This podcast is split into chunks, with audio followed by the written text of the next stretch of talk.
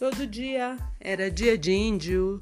Antes da chegada dos europeus, no continente americano, os índios eram em torno de 100 milhões, entre a América do Norte, Central e do Sul.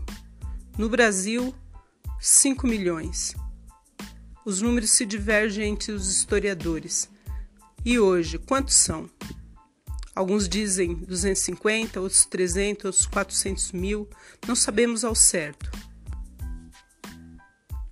Desses 5 milhões, se hoje só temos em torno de 300 mil índios, 4 milhões e 700 mil foram dizimados. Os índios foram enganados, foram contaminados, foram escravizados, mortos pelos europeus. E hoje nós vemos a situação do índio, como o índio se encontra, as condições precárias nesse momento que a gente vive de pandemia na história mundial, um momento terrível. O índio continua sendo massacrado, continua sofrendo com isolamento, falta de assistência, em condições precárias.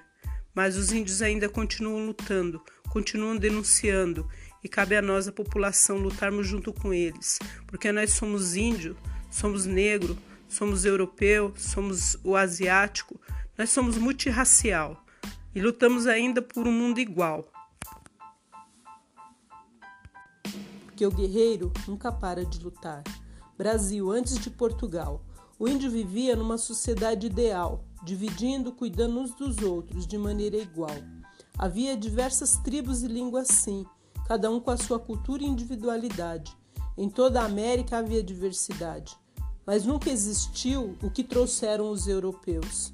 Trouxeram as doenças, guerras, mortes e escravidão. Um povo dizimado, perdido e sem nação. Mas a história não parou. Os índios guerreiros lutam e deixam legado. Que continue em nós um povo miscigenado, misturado.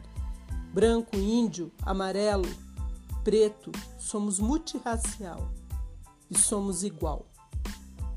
Meu nome é Ivanilde, sou professora de História e espero que vocês tenham gostado.